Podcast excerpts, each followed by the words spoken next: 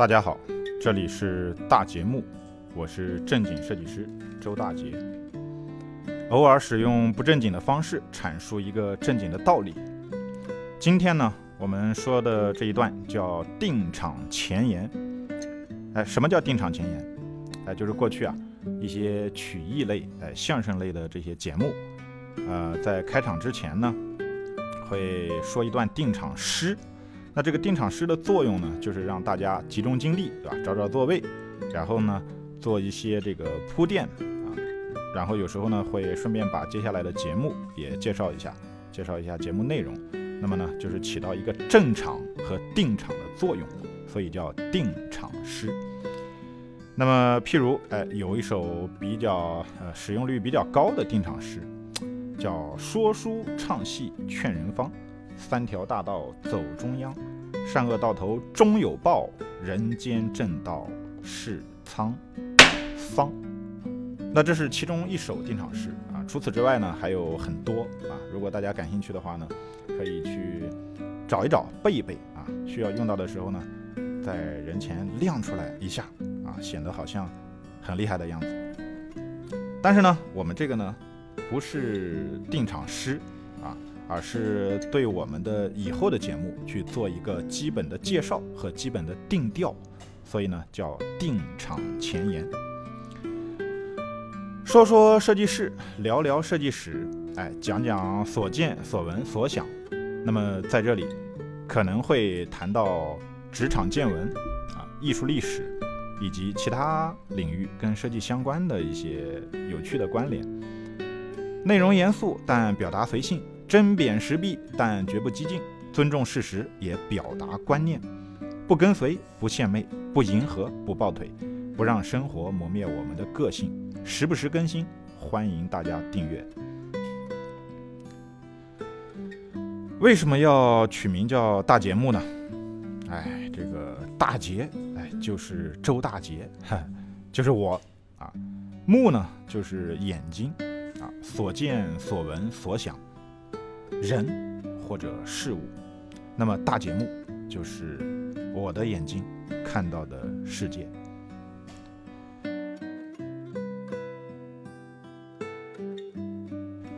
我经常会研究和考虑一些奇奇怪怪的事情，而我把这些奇奇怪怪的事情讲给我们的团队助理啊、朋友啊，或者我们的学员啊，讲给他们听的时候，他们觉得有些很有意思。那么呢？我就准备顺便把这些有意思的、有趣的、有价值的这些东西，呃，或者一些想法，挑出来一部分来讲一讲，最终呢，形成为一个节目，大节目，一语双关，甚是巧妙。呃，为什么要做大节目这件事情呢？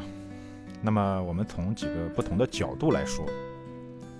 首先，从人的角度来说，就是有些人能做不能写，那么这种人呢是文化程度低；还有一些人是能写不能说，那么这种人是心理素质差；还有一些人叫能说不能做，哎，这种人是装逼没实力。而碰巧我们做的还不错啊，写的也还行，说的也还凑合。那么我们适合来做这样的事情。另外，从内容和表现形式这个角度来说，早前设计界枯燥的、严肃的、硬性的教程相对比较多，而像我们这种有趣的、轻松的、软性的内容呢，相对比较少。后来随着订阅号等等一批自媒体的兴起，软性的内容呢也逐渐开始多了起来，但是表现形式上。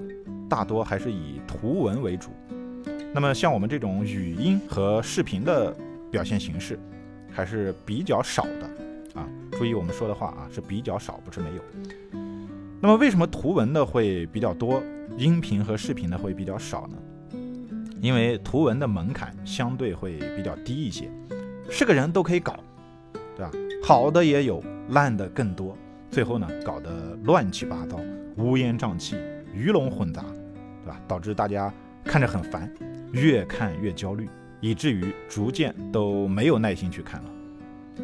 但是语音和视频，呃，这种表现形式，或者说这个创作门槛，稍微呢会高一些，哎，就可以过滤掉很多的创作人，最后能够做成的留下来的，那么这个烂货率就相对的会比较低一些。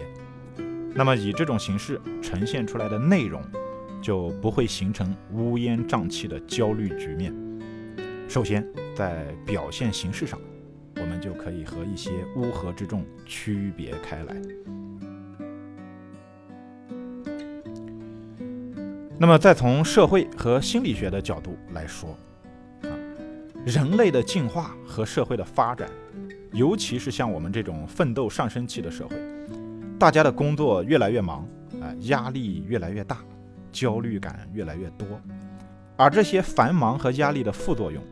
呃，就是在一些可以完全自主掌控的事情上，在细节方面越来越懒，譬如说，越来越不喜欢做饭了，而是喜欢订餐啊；越来越不喜欢用手洗衣服，而是喜欢用洗衣机啊；越来越不喜欢走路，而是坐车、打车和开车。那么在信息和知识获取上面，也是变得越来越懒。最早的时候，人们是通过文字来获取信息和知识的，对吧？从最早的中国的甲骨文、竹简，对吧？国外的一些羊皮书啊、羊皮卷啊等等，那么到后来的一些书刊、报纸、杂志，都是以文字为主，啊，当然书刊、报纸、杂志呢，呃，也会有一些图文混编的，到后来呃多了一些图片，但是相对较少一些，主要还是。以文字为主啊，在在早期的时候，那么后来随着印刷术的进步，图文混编开始流行，那这个时候图片的魅力才真正的展现到大家的眼前，大家就更加喜欢文字和图片这种图文混编的形式，因为图片可以对文字起到补充或者互补的作用，那这种方式呢，更容易快捷、精准、轻松的获取一些信息。啊，譬如我去形容一个山川、一个风景多么的美丽，如果我用文字形容的再好，也不及直接上一张图片来的直观和有效，对吧？我用一万个字来形容一个人的长相，也不及直接上一张照片来的直观和有效和准确，对吧？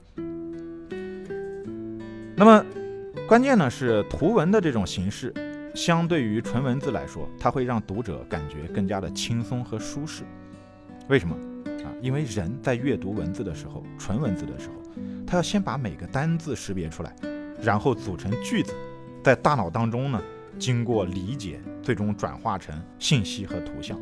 那么在这个过程中，大脑需要不断的去处理和转化信息，并且还要脑补出图像，那么大脑就不会那么轻松，就会累一点。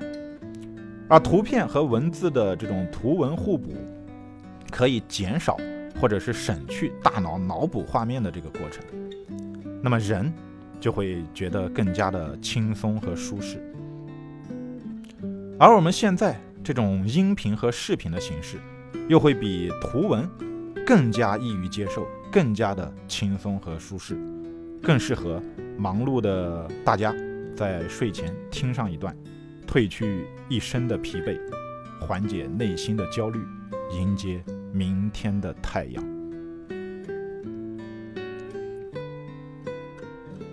最后，送大家一首关于创业的定场诗，啊，是我本人根据一些定场诗的格式和韵律做的一首定场诗，与大家共勉。